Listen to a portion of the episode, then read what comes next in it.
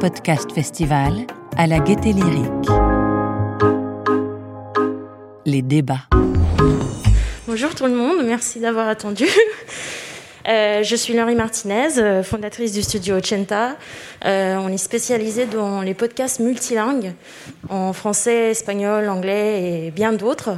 Et donc je vais animer cette session pour parler de l'internationalisation des podcasts français qui est, commence à se développer beaucoup, beaucoup. Et donc je vais laisser mes invités se présenter chacun. bonjour, je suis Claire Azan, je m'occupe de l'activité podcast de Spotify. Bonjour, je suis Lorenzo Belletti et je dirige une société de podcast qui s'appelle Paradiso. Bonjour, François Cusset, fondateur du studio Engel. Bonjour, Maxime Piquette, je suis le CEO de Ocha. Alors, on va commencer cette discussion avec euh, qu'est-ce que ça veut dire l'internationalisation? Parce que c'est un buzzword aujourd'hui. Pour chacun d'entre vous, euh, qu'est-ce que ça signifie pour euh, votre stratégie de contenu en français? J'aurais pas dû me mettre à gauche. Je vais te prendre toutes les questions.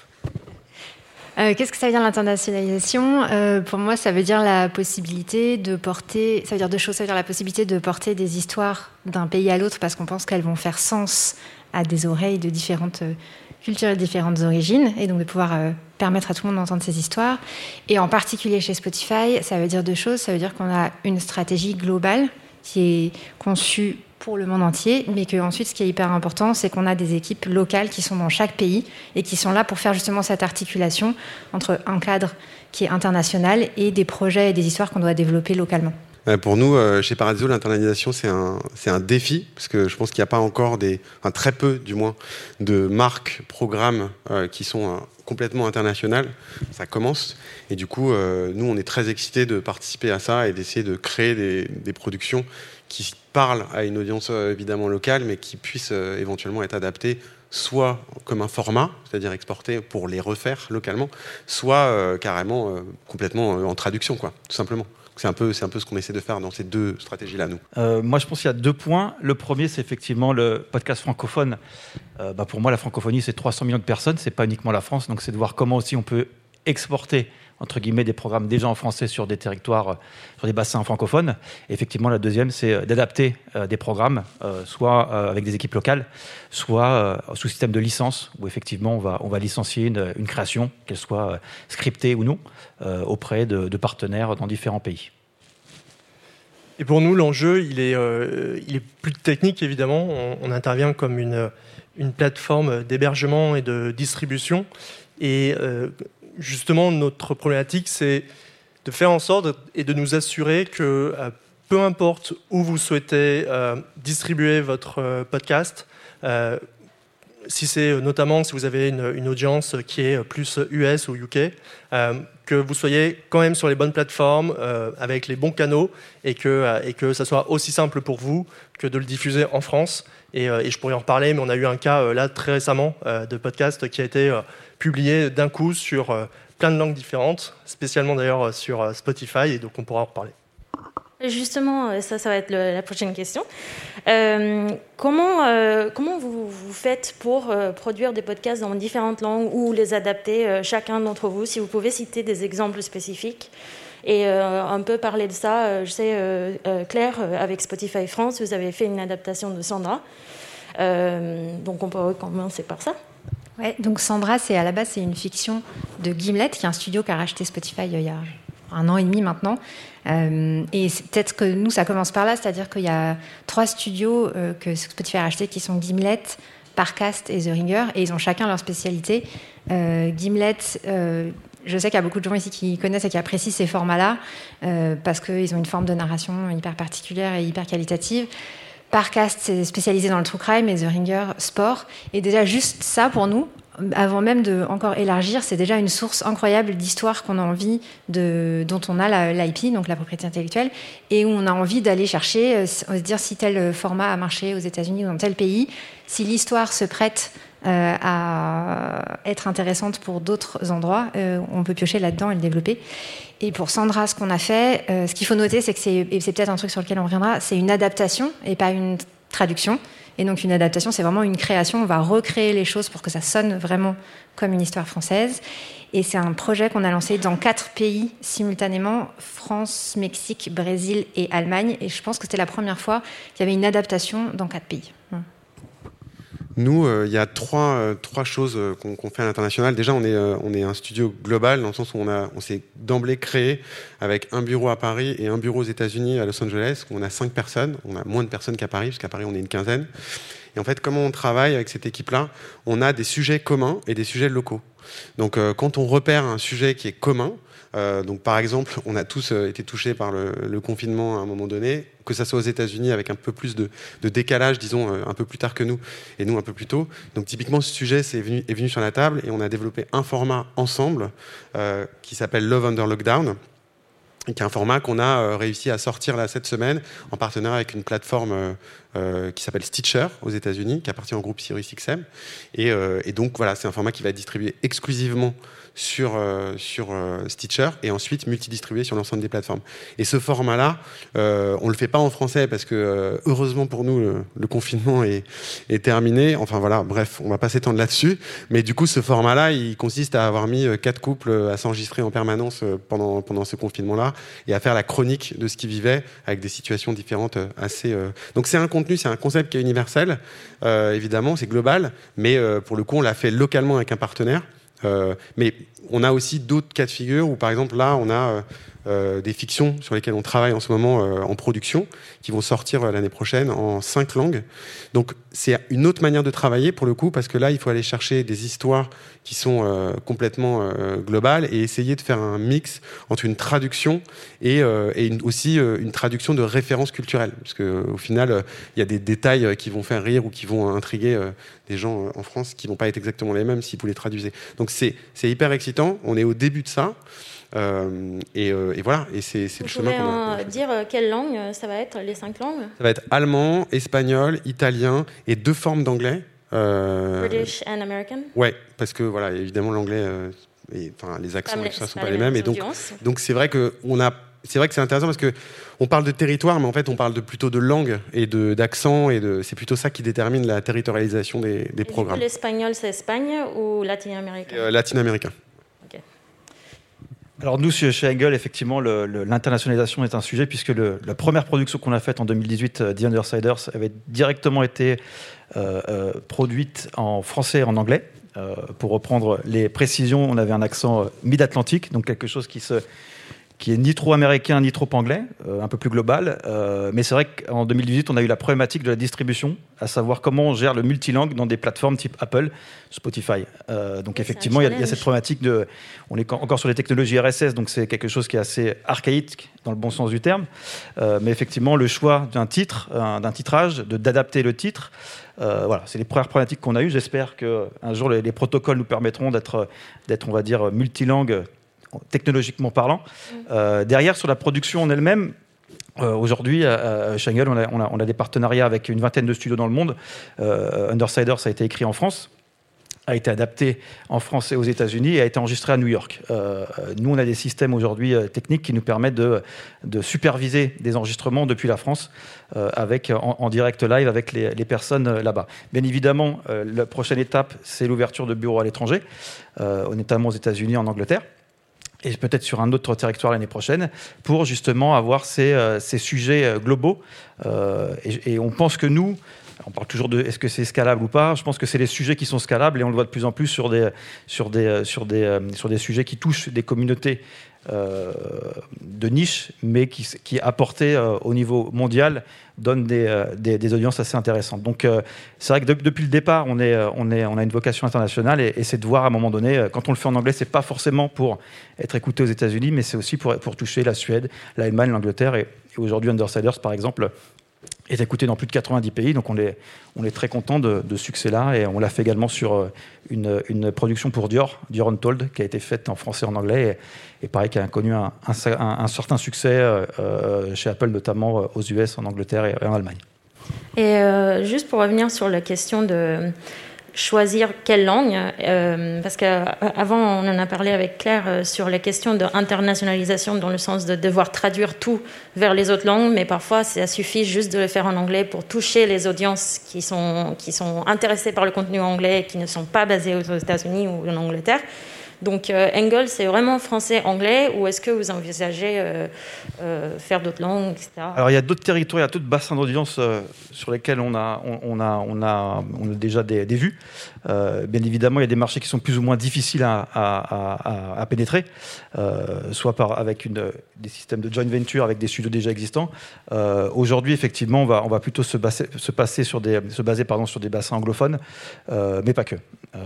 là, c'est, on est plutôt en on va dire en développement et en test euh, pour, pour voir aussi l'appétence qu'ont que, qu'ont certaines plateformes et certains marchés sur, sur, sur des programmes venant soit effectivement du, de, France, mais également l'idée c'est aussi d'avoir des, équipes locales qui puissent permettre de, chercher des talents et de chercher aussi des partenariats en direct avec les, plateformes locales.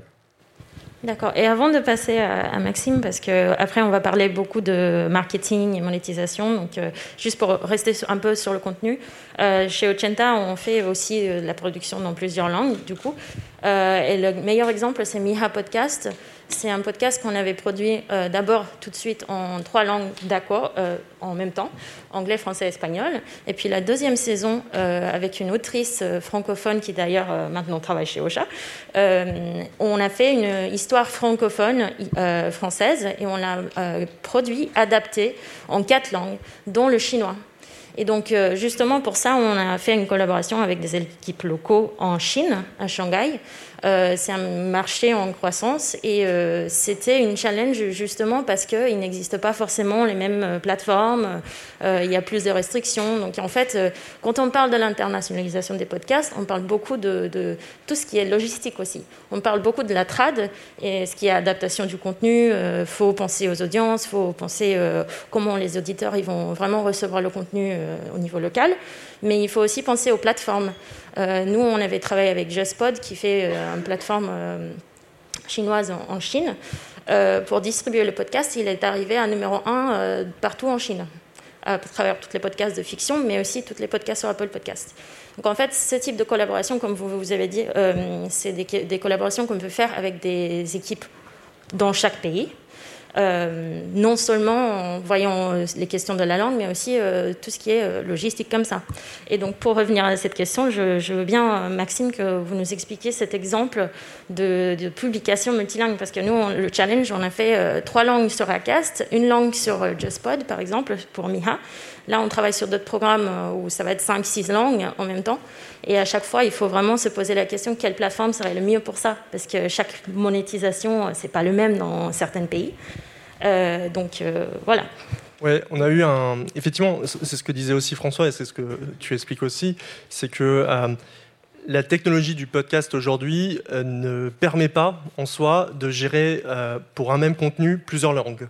Ça ne le permet pas et donc il faut trouver des astuces, il faut trouver des moyens pour néanmoins, si on a un contenu et qu'on veut partager ce contenu dans différentes langues, trouver des astuces pour y arriver quand même. Et donc euh, finalement, le, concept euh, et, l'astuce, elle est assez simple, c'est de plusieurs fois plusieurs flux RSS ou plusieurs émissions dans différentes langues euh, différentes. on a eu un, cas là, très récemment pour Ubisoft qui a sorti un, podcast pour Assassin's Creed Valhalla. Désolé si je le prononce mal, je ne suis, pas, suis pas un fan, mais ça a l'air super. et, donc c'était un, podcast qui a été euh, produit euh, par euh, One Two One Two et Pavillon Noir. Ils avaient cette demande de lancer le podcast. Je crois que c'était quelque chose comme 14 langues différentes, dont US, FR, Japon. vraiment, je ne sais plus s'il y avait Chine ou pas dedans, mais vraiment le truc énorme. Et donc on a travaillé avec euh, Spotify puisque c'était, euh, ça a été une exclue euh, Spotify. c'est un podcast qui s'appelle Echoes of Valhalla. Et, et, on a travaillé aussi avec Spotify pour justement faire en sorte que quand tu tapes le nom, aussi simple que ça, hein, quand tu tapes le nom du podcast, tu te retrouves pas avec cinq fois le même podcast, puisque ça s'appelle Echoes of Valhalla, donc c'est tout le temps le même nom, peu importe le, pays, ça ils l'ont pas traduit, et il fallait que ça, en sorte de ne pas avoir cinq fois le même nom. Et donc là, euh, avec, avec Spotify, on a pu euh, travailler sur, sur cet enjeu-là, euh, en allant un petit peu plus loin, justement, notamment avec quelque chose qui est vraiment très spécifique et qu'on ne peut généralement jamais faire, sauf avec Spotify aujourd'hui. On espère que d'autres plateformes se mettront à jour. C'est le géoblocking. C'est le fait de pouvoir dire, alors c'est plutôt d'ailleurs, on appelle ça plutôt du géotargeting, puisqu'en fait c'est pour un podcast, pouvoir dire que ce podcast-là, il est dédié à tel ou tel euh, pays, euh, ce qui fait que si tu es en France, tu ne verras pas le podcast japonais ou le podcast US, tu ne verras que le bon podcast. Et ça, c'est vrai que la technologie encore aujourd'hui, les podcasts, on est euh, assez limité dessus. Mais en tout cas, nous, en tant qu'hébergeurs et distributeurs, on, a le souhait de pouvoir travailler avec les, les plateformes pour faciliter ça et pour que ça soit beaucoup plus simple de gérer euh, plusieurs langues. Claire, tu voulais dire quelque chose euh, Oui, bien sûr. Le, le truc, comme on l'a dit tout à l'heure, c'est aussi le début, pour les studios français, pour nous, etc., de ce mouvement d'internationalisation. Donc il y a plein de choses qui doivent, se, qui doivent suivre, que ce soit sur la production, sur la façon de distribuer les contenus, etc. Et après, je, pense à un autre exemple, tu parlais de, Sandra.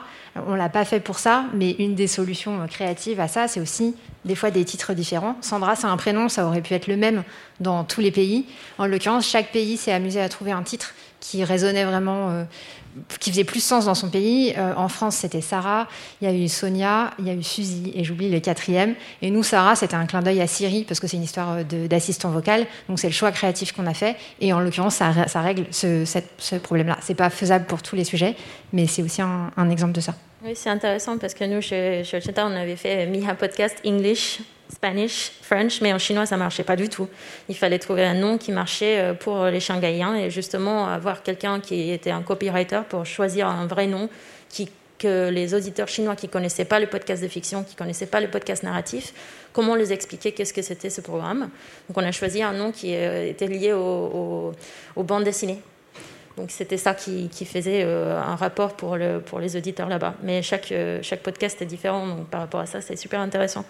Euh, pour revenir à la question sur... parce que vous êtes tous basés en France, vous faites des traductions de podcasts, mais pas forcément des podcasts qui sont basés en France ou francophones, ou basés des histoires qui sont franco-français. Est-ce que vous avez une vision à promouvoir la France ou promouvoir du créateur français avec votre, euh, vos projets d'internationalisation? Euh, Qu'est-ce que vous en pensez? Est-ce que cette euh, nouvelle vague de global podcasting va permettre aux créateurs français de se faire entendre comme les Américains avec Hollywood, mais avec les podcasts? Moi, j'ai un élément de réponse. En fait, nous, on s'est posé cette question, parce qu'on est un studio français et on a ouvert un bureau à Los Angeles. Donc, on s'est dit, est-ce qu'on va faire les franchises, French Touch et compagnie euh, Et est-ce que c'est un argument pour euh, convaincre euh, de la qualité de nos productions La réponse est non? je pense qu'il y a certains, il y a certains euh, évidemment items de la culture française. On le voit avec la série Versailles, par exemple, si je prends un parallèle avec l'audiovisuel. Évidemment que c'est le groupe Newen a fait a fait un carton avec ça, justement sur un item de la culture française. Mais nous, on a fait le choix de justement pas revendiquer cette. on a on a fait le choix de revendiquer plutôt une culture indie et spécialisée sur un genre qui était la fiction et, et, le narratif. mais on a recruté une équipe 100% américaine et on a développé des projets vraiment locaux euh, en, se disant qu'on pouvait être séduisant avec notre posture indie sur ce marché-là, euh, parce qui, n'était pas, en tout cas sur la fiction, encore très très mûr. Il n'est, je pense pas encore euh, aux États-Unis, il n'y a pas encore de, de grands champions. voilà, donc modestement, on se dit sur la fiction, on a peut-être une carte à jouer, donc c'est la carte qu'on a jouée. Après, ça ne veut pas dire euh, qu'on ne peut pas, en tant que créateur français, euh, créer un concept. Euh, moi, je prends un exemple que j'ai produit quand j'étais à Canal+, Calls. Calls, c'était une série audio visuelle, je mets un tiret entre les deux, dans le sens où elle était majoritairement audio, mais elle était euh, avec une interface visuelle. Et c'est un format, c'est devenu un format qu'on a commercialisé, distribué par Studio Canal et qui a été acheté par Apple+. Et c'est un Français de 23 ans qui l'a écrit, qui l'a réalisé, Timothée Hochet. Donc je pense que c'est possible de créer des formats, de les exporter, et c'est beaucoup plus simple de le faire euh, en audio qu'en audiovisuel, parce que les barrières à l'entrée, euh, elles sont pas les mêmes. Les, budgets d'investissement en audiovisuel, ils sont colossaux. En audio, ils sont plus modestes.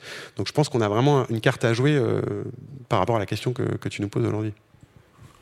Je pense que c'est ça, c'est qu'il faut penser, alors c'est la petite phrase, hein, c'est de penser global, mais euh, acte local. Quoi. C'est-à-dire de, a, on, a, certains sujets qui vont partir de différentes euh, géolocalisations. Ça peut être la France, effectivement, sur des, certains sujets, mais également si on a un sujet euh, très bien pensé en Angleterre et qui a une une possibilité, et on le voit hein, sur, des, sur des séries euh, télé, audiovisuelles type, euh, type euh, Gomorrah et ou Casa del Papel, on voit qu'à un moment donné, il y a, y a des potentiels sur des, sur des histoires qui sont singulières sur des, certains bassins d'audience et qui ont après des opportunités.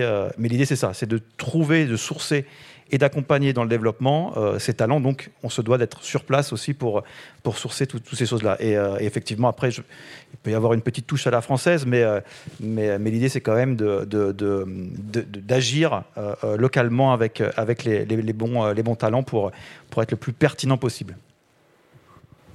Merci.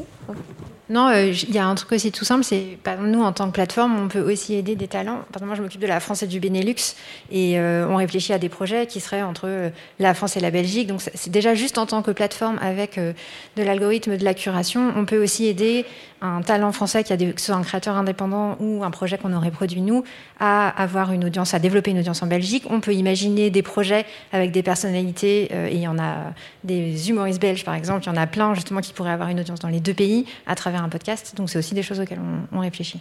Et je prends un autre exemple. Alors, elle n'a pas du tout besoin d'être connue, mais Michelle Obama, par exemple, dont on a euh, développé le podcast euh, aux États-Unis, il se trouve qu'il y a une audience naturelle pour ce podcast en France, mais parce que dans les équipes, il y a à la fois des équipes créatives et des équipes qui sont spécialisées de la distribution et du marketing, on est aussi capable de développer une plus grande audience pour ce podcast en France et de faire en sorte qu'il arrive aux oreilles des gens que ça peut intéresser. Donc c'est peut-être pas le meilleur exemple parce qu'elle a une notoriété naturelle, mais c'est un bon exemple de mécanique qui fait qu'on peut prendre quelqu'un d'un un podcast en anglais et lui trouver son audience euh, chez nous. C'est très intéressant. On n'a pas forcément besoin de traduire quelque chose pour qu'il soit euh, un succès international. Euh, alors, une question en fait sur euh, la vision du podcast français à l'international, justement. Est-ce que vous, avez une. Euh, quel espoir avez-vous pour les projets que vous avez en cours ou des projets que vous voyez des jeunes talents qui émergent dans le marché français? Puisqu'on sommes à la troisième année de Podcast Paris Festival. et on a vu un énorme développement de podcasts depuis euh, le commencement de ces festivals.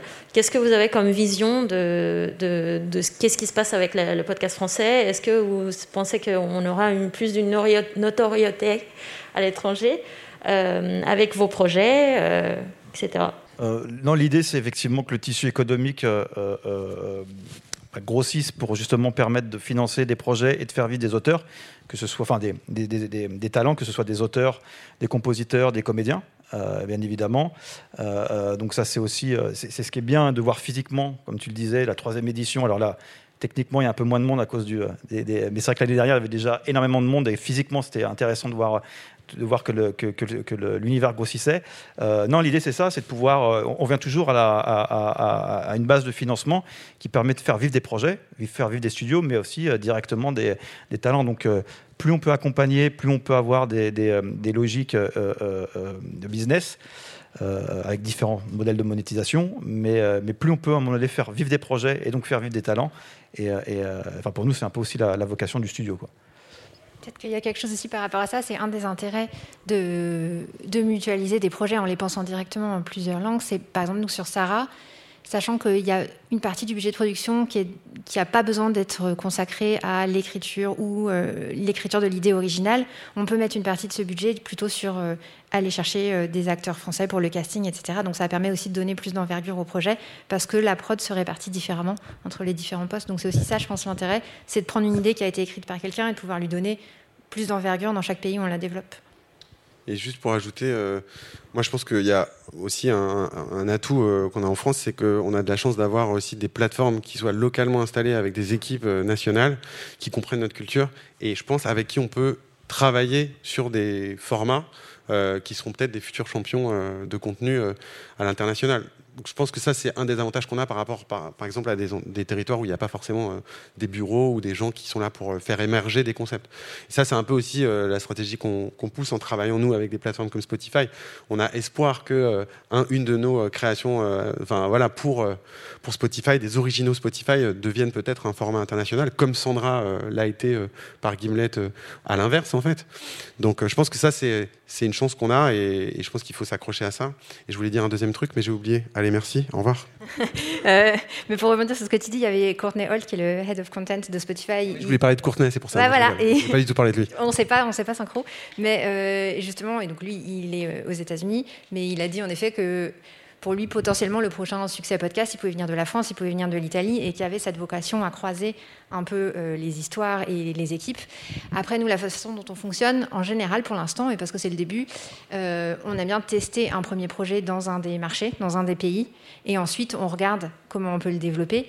Et c'est ça qui est génial d'avoir des équipes dans tous les pays, c'est que très concrètement, moi, je vais vous dire comment ça se passe pour nous au quotidien. On peut décrocher, alors du coup, c'est chat, chat vidéo, mais appeler n'importe quel euh, lequel de mes homologues qui va être en Inde, aux États-Unis, en Allemagne et échanger sur des projets. Par exemple, on va avoir un coup de fil de l'Allemagne. C'est 92 pays, non? Ouais, 92 marchés et 17 pays où il y a des équipes podcast qui vraiment développent des originals. Euh, et on peut, je peux appeler demain la personne qui s'occupe du développement en Allemagne et lui dire Mais toi, tu as sorti tel projet, ça me paraît génial pour la France, comment tu as fait C'est quoi tes, tes, enseignements de ce projet Comment est-ce qu'on peut faire? Et il y a ce réseau en fait qui se construit de partage d'expériences sur des projets qui ont été lancés et qu'on pourrait développer chacun dans nos pays. Je suis souvenu, ça y est. Non, mais je voulais juste dire que par, quand on regarde les chiffres des podcasts qui cartonnent aux États-Unis, alors bien sûr, il y a des, il y a des podcasts qui font des millions euh, d'écoutes et tout ça, mais par exemple, moi je me souviens d'un chiffre, l'ensemble des podcasts du, New York Times font, je crois, à peu près 10 millions d'écoutes par mois. Mais en, fait, quand on voit euh, les gros podcasts qui cartonnent en France, euh, au final, on n'est pas si loin. je veux dire, on n'est pas, on pas genre 20 fois inférieur à ça, on est plutôt genre 3 parfois 3, 5 fois, disons. Donc, ce que je veux dire, c'est que par rapport à la taille économique d'un pays comme les États-Unis et, un, pays comme la France, en fait, la, France, c'est, enfin, je sais pas, hein, mais j'ai l'impression que c'est quand même un gros marché. Euh, et du coup, forcément, c'est un, c'est un maître étalon pour, pour comprendre qu'un format peut exister et peut faire ses preuves, quoi. Enfin, je sais pas ce que tu en penses, mais. Ouais, je pense qu'il y a encore un peu de marge pour les, pour les chiffres euh, par rapport au podcast US, mais oui, tu as raison. C'est euh, autre chose euh, complètement différente. Ouais, c'est autre chose, mais c'est parce qu'il y a plusieurs années aussi de, de différence entre le développement des marchés. Mais, mais après, il y a aussi des choses qui sont construites différemment d'un pays à l'autre. L'Allemagne, par exemple, sont très développées sur le podcast, mais c'est historique par rapport à un attrait et un intérêt qu'ils ont pour le livre audio déjà à la base. Donc il y a plein de spécificités comme ça qui sont hyper intéressantes à comprendre. Nous, on bosse aussi avec euh, l'Inde, l'Indonésie, où euh, le, podcast explose et c'est hyper intéressant de voir les différents stades dans chaque pays et euh, de reconnaître certaines étapes, d'autres étapes qui sont différentes et de, en fait, que chacun puisse échanger sur ces expériences-là. Nadia? Non, j'avais déjà... J'avais parlé en premier, donc je, ah oui, oui, justement. je, je suis d'accord avec les camarades. Euh, un dernier point sur cette question de, Ah ouais, on a 10 minutes. Mais juste un, dernier point de vision, en fait, de, adapter quelque chose de local et le rendre international. Il y a aussi cette euh, question de trouver une histoire internationale. Déjà, global story, une histoire universelle qui peut être euh, traduite. Qu'est-ce que vous en pensez? Est-ce que c'est difficile de trouver ce type d'histoire? Euh, Est-ce que c'est parce qu'on peut pas tous être Disney en fait. Euh, Mais pour le podcast, on voit qu'il y a quand même des opportunités de faire des podcasts globaux. Nous, on l'avait vu avec Miha qui a marché euh, à travers tous les marchés comme ça, avec nos partenaires qui d'ailleurs on avait collaboré avec Spotify récemment en espagnol. Mais en, fait, cette question de universal story, une histoire universelle, qu'est-ce que vous en pensez? Est-ce que c'est une stratégie autre que vous envisagez d'utiliser ou euh, est-ce que vous préférez le local versus... Euh, en fait, c'est deux, angles différents hein, pour euh, toucher l'international, mais c'est intéressant de voir comment les différentes entreprises pensent à ça. Bah, nous, on s'est posé la question justement parce qu'on est souvent pris en étau entre deux logiques antagonistes. faire un projet global avec des ambitions globales, en fait, ça peut aussi euh, annihiler euh, un potentiel d'audience aussi local et, quelque chose de beaucoup plus singulier. Enfin, l'idée c'est pas qu'on fasse des produits industriels. Enfin, on fait euh, on fait de l'artisanat en fait. voilà, on travaille avec des artistes, on travaille avec des talents.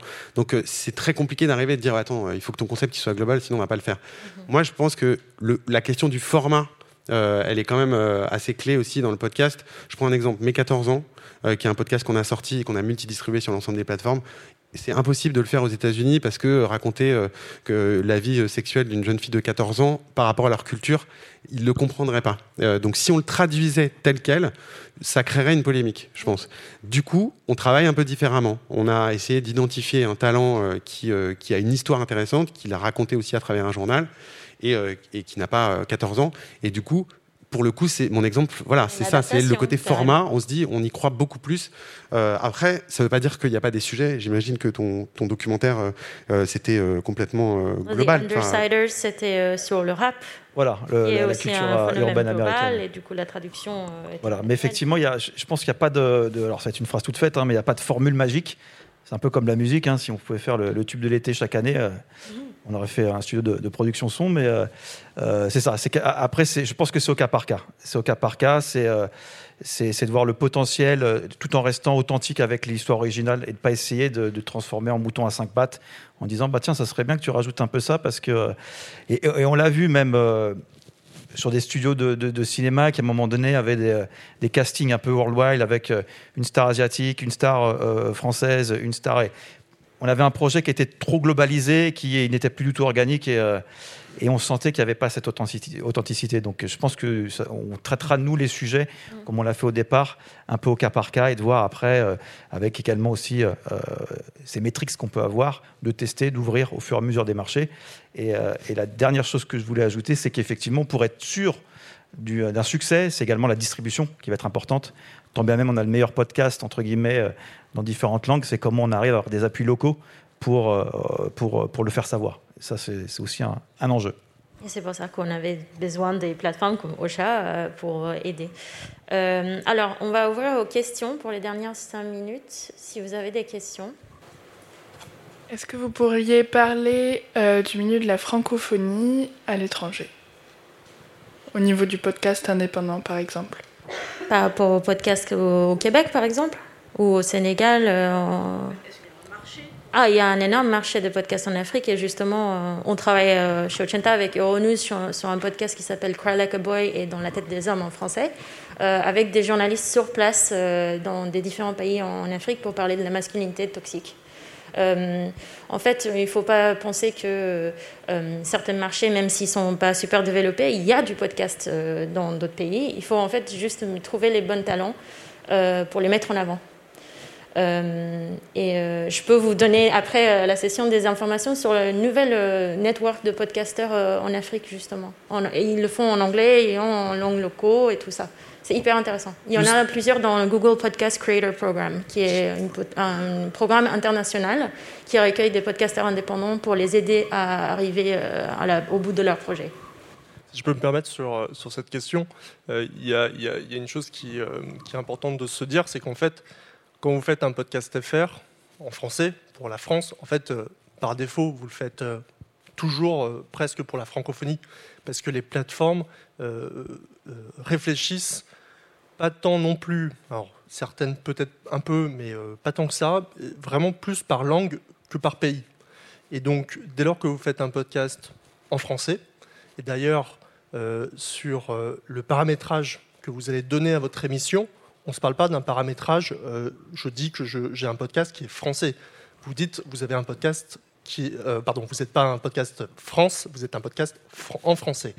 Et donc de fait, euh, quand vous lancez un podcast en français, vous touchez forcément les, publics québécois, les publics de Belgique, Suisse, africains aussi pour les pays qui sont francophones. Et, donc il y, a, un peu moins cette contrariété, en fait, c'est même plutôt joli, parce qu'en fait, on, se regroupe à travers la francophonie grâce au podcast. Juste pour rajouter un point, euh, est-ce que vous croyez à l'argument que votre podcast est international puisque vous le publiez en ligne? Puisque tout le monde peut accéder à votre podcast. Ah bah, il est déjà global. Il est déjà global, bien sûr, totalement. Il faut juste en penser. D'ailleurs, euh, ça se voit dans les vues, enfin euh, dans les écoutes, pardon. Quand on regarde sur nos dashboards euh, d'écoute, on voit bien que les podcasts en français sont écoutés, même, même aux États-Unis, ils sont écoutés en français.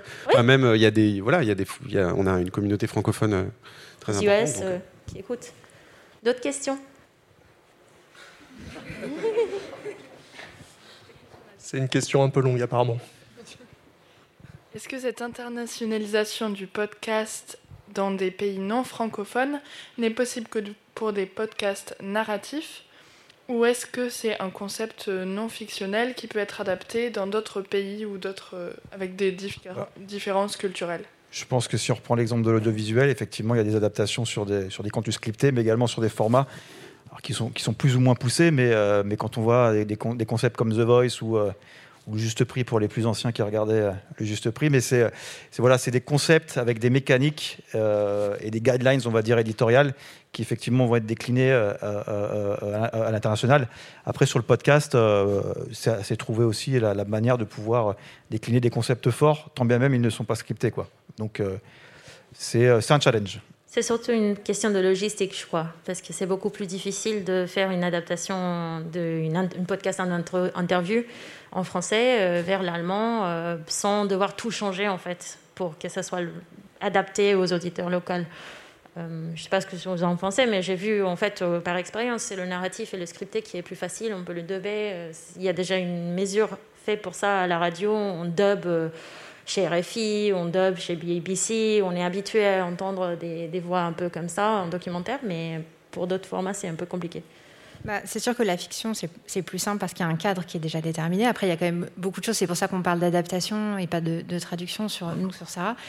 Euh, après, il y a quand même sur les podcasts de conversation, les gens, c'est vraiment à l'incarnation qui s'attache. Donc c'est ça qu'il faut arriver à, à, traduire. Et pour moi, il y a des podcasts conversationnels qui sont pas adaptable parce que ça tient tellement à la personne que d'ailleurs personne n'aurait envie d'écouter quelqu'un d'autre euh, traiter de ce mm. sujet parce que ça tient à ce que cette personne met d'elle dans, le, dans les interviews.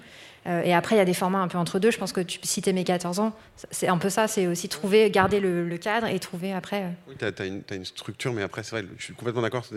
la notion de talent, elle est quand même clé et les podcasts qui, qui sont enfin, liés à cette notion-là c'est plutôt de, du, c'est plutôt faut retrouver un talent en fait. Faut mm. retrouver un talent comme ça en gardant la, structure. Mais après, quand on enlève le talent et s'il reste pas forcément une idée originale ou une structure, euh, c'est vrai que pour le coup, ça n'a pas lieu d'être, quoi. Je pense. C'est de l'artisanat, comme vous avez dit avant, euh, vraiment faire au cas par cas par rapport à ça. D'autres questions? Je pense qu'on avait. Ah, pardon, je disais, je pensais à un autre cas qui est le fait de développer comme une sorte de marque de podcast, par exemple. Je, prends un exemple Spotify qui est sur un podcast de news quotidien qui s'appelle Café d'Amania, qui a été, c'est une franchise en fait, et du coup c'est un podcast de news quotidien qui a été développé, je ne sais plus dans quel pays en premier. Euh, il me semble que c'est au Mexique, mais je suis pas sûre. Et ensuite, c'est cette marque-là qui est déclinée dans différents pays d'Amérique latine en s'associant à chaque fois au quotidien le plus connu dans le pays. Mm. Et je pense que ça, peut-être il y a certains studios parce qu'ils ont installé des podcasts dont le nom est une référence. qui marche dans plusieurs trucs. Dernière question après. Ça, c'est la dernière question. Est-ce que vous auriez des retours à faire sur la monétisation publicitaire à l'international? Ça dépend du pays. Alors, il y a, effectivement, il y a différents modèles économiques euh, que nous, on a identifiés et je pense qu'on partage avec, euh, avec euh, l'ensemble des, des, autres studios. Le premier, effectivement, c'est si l'adaptation est, financée et distribuée par le studio même. Donc effectivement, on prend le risque de, et à, partir de là, on peut soit monétiser avec, avec de, la publicité et ou avec des systèmes de licence, soit si l'histoire, l'idée originale, l'IP appartient au studio et est licencié à une plateforme et ou un studio qui va lui-même l'exploiter dans, dans, son pays. Donc c'est ces deux c'est deux choses-là qu'on a identifiées. Alors peut-être qu'il y en a, il y en a d'autres avec des, systèmes de paywall, mais en fonction, des, en fonction de la maturité des, des marchés. Mais aujourd'hui, c'est à peu près ces systèmes de, de, de ces sources de revenus qu'on a identifiées, qu'on est en train de tester aujourd'hui. Nous, dans le cadre de, notre programme dont j'ai parlé tout à l'heure, Love Under Lockdown, on a signé une exclusivité euh, bah, comme c'est ce qu'on peut faire avec des plateformes comme Spotify, avec Stitcher. Et du coup, là, on a une rémunération, euh, enfin voilà, on a un budget de production qui est couvert par euh, cette plateforme, qui est voilà, en échange de cette exclusivité, durée limitée. Là, on a un fenêtrage, c'est un peu original par rapport à ce que peuvent faire des plateformes ici. et derrière, ensuite, on est en multidistribution. Moi, j'ai pas d'exemple à donner pertinent de monétisation publicitaire. Puisque là, le modèle, c'est pas, pas ça, c'est, plutôt une coproduction, enfin une exclusivité rémunérée par une plateforme. C'est intéressant parce qu'à chaque pays est différent par rapport à ça. Euh, par exemple, euh, ce que je donnais comme exemple par la Chine, la monétisation par publicité n'est pas encore présente là-bas. Et donc la monétisation doit se faire autrement, que ce soit pay par, euh, par écoute, un peu comme Tipeee, système où on écoute et on fait un petit tip par écoute, ou d'autres méthodes. Mais en fait, ce qui est important quand on pense à ça, c'est de vraiment penser à chaque marché comme une marque différente, chaque podcast qu'on distribue dans la langue comme une marque différente et avoir une stratégie pour. Euh, voilà, dernière pensée, on a terminé, on est done, on est done. Oh, bon, ben merci beaucoup à tous. Merci. Merci. Paris Podcast Festival 2020, trouvez sa voix.